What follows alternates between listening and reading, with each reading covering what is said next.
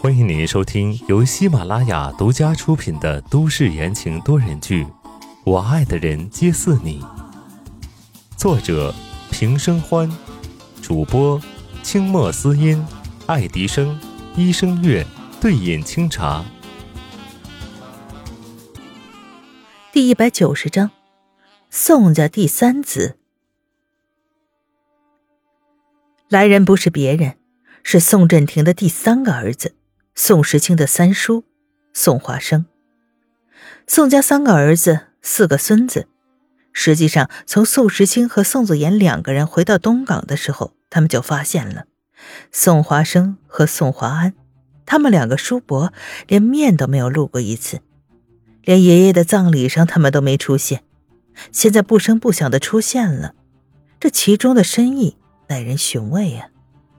这几年都没有听到三叔的消息，我还以为人没了呢。宋时清冷眼相看，用最简单的言语说着最恶毒的话。宋花生不以为意，淡定一笑：“三叔，我都六十多岁的人了。”什么生啊死啊的，早就看透了。哦，是吗？生死不重要，那规矩重不重要？宋时清心中冷笑，质问道：“三叔这样坐在我的办公室里，是不是坏了宋氏集团的规矩，坏了宋家的规矩？”哎呀，你看看我！宋华生嘴上道歉，但是面子上却一点没有道歉的意思。公司的元老们都认识我，也都是老朋友。见我一个人来，便让我进来坐坐，实在没想到这一层面呀。这话说的句句绵里藏针，表面上是在谦虚，实则是在提醒宋时清，在这里他有人，是无声的威胁。宋时清双眉冷凝，他也不打算客气，开口道：“既然如此，那还请三叔。”出去吧。话音一落，周围的空气瞬间冷飕飕的。宋花生直直的看着宋时清，宋时清也毫不示弱的对峙。这个时候，比的就是气势。良久，方琦都觉得自己快结冰的时候，宋华生忽然朗声大笑。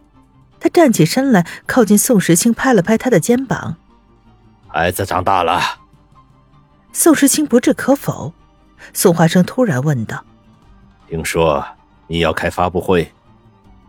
这话问的突然，宋时清先是一愣，随即了然。看来公司的公关部也需要换人了。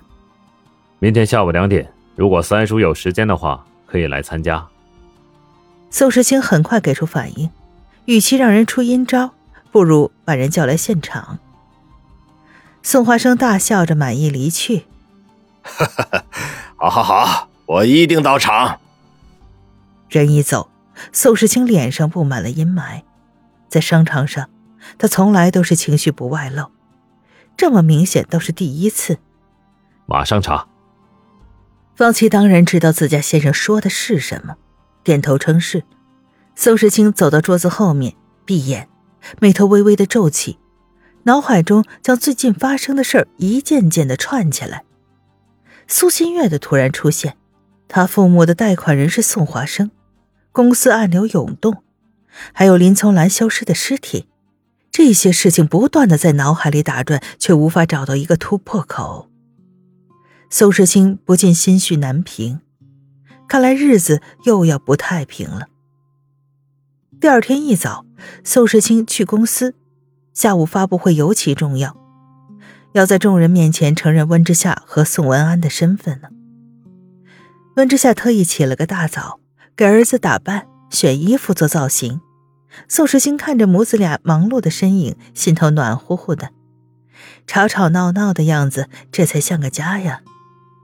只不过，当他第 N 次否决了宋文安的造型时，温之夏直接把儿子扔到他怀里，赌气道：“你觉得不好看，那你来呀。”宋时清无奈的摇摇头，眼中却充满了宠溺，柔声道。行了，你也别折腾了，等会儿会有个专门的造型师过来，比江烟那个都好。本来还在别扭的温之夏听到这一句话，眼睛一亮，爱美是女人的天性。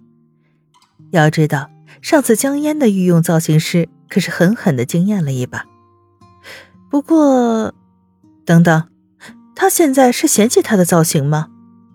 反应过来的温之夏顿时杏眼一瞪，正要发火，苏时清紧接着道：“不过就是你不造型也好看。”刚刚升起来的怒火立刻被浇得干干净净。于是温之夏很没有出息的满足了，她坐下来和丈夫、孩子一起享用早餐，一家人其乐融融。然而在他们看不到的角落里，苏新月背靠在墙上，神色黯然。她的身体止不住的在发抖，心一点点的坠入了无底的深渊。口袋中的手机震动起来，苏新月拿起接听，那边一个男声传来：“你想好了吗？”餐厅里的欢笑不断的传到苏新月的耳朵里，她好像被放在肩膀上的鱼，一头是神秘男人的诱惑，一头是宋时清的决绝。从他不再叫他小青这个名字开始，这一切就不一样了，不是吗？他有爱人，有孩子，有幸福的家庭，他永远也进不去了，不是吗？但是他不甘心呢，不甘心原本属于他的幸福成为别人的，不甘心自己颠沛流离，只为回到他身边，却落得这么个下场，不甘心他连靠近的机会都没有。电流的声音滋滋的响着，男人很有耐心，他在等待他的回答。良久，柔软的女声响起来：“我错。”简简单单的两个字，让本要看见太阳的天空再次被乌云遮住了，严严实实，不透一丝颜色。转眼就到了下午，宋氏集团的发布会。这次发布会跟往常不太一样。采用新闻直播的方式，而宋氏集团各大高层都到了场。东港的媒体闻风而动，纷纷嗅到了不简单。本来就不大的会场，此刻挤满了人，几乎堵得一个水泄不通。有点资历的记者眼尖的看到了坐在前排的宋华生，掐了掐同行的胳膊，惊讶的下巴都合不拢了。哎，你快看，你快看那人，十多年没有露过面的宋家三子。当年宋振庭最看好的儿子，居然出现了。年轻的记者刚刚入行的不太懂，但是前辈们纷纷的冒出蓝光来，手中的相机对准了宋华生，咔嚓咔嚓的拍个不停。看来今天呀，肯定是要有大新闻了。宋华生一边和周围熟识的高层打招呼，一边用余光看向了台面，台上站着的新上任的公关部部长。宋华生面不改色，心道：“哼，动作还真快呀。”外头的会场吵闹的不行，侧厅的会议室安安静静，这里听不到任何声音。温之夏莫名的有点紧张，手心微微出汗。他明白这次露面，对他和小团子来说意味着什么。不用怕，有我在。宋时清见温之夏心神不宁，抓过温之夏的手。紧紧的握住，小声却坚定。宋安安觉得这一切很有趣，本来他就是一个爱热闹的小孩子，今天这么大的阵仗，还听他江姨说可以上电视，兴奋的不得了。妈妈，还有我在。他砰砰的跳着跑着，牵住了温之夏的另一只手，仰起头，大声的宣告。温之夏两只手被两个男人牵着，一大一小。安安胀开了一些，跟宋时清越发的相像了。他们的手干燥而温暖，温之夏心中的不安一点点的退散开来。时间到了。旁边站着公关部的职员走过来，恭敬的提点。宋时清一手抱着温安，一手牵着温之夏，一步一步的往外走去。外面的声音越来越大，隐约可以听到闪光灯和公关主持人的控场声。温之夏深深的呼吸了一口，刚刚平复的心脏又通通的跳起来。突然被握紧的手一紧，他抬头一看，宋时清坚毅的侧脸撞入眼帘。以后我和安安会保护你的。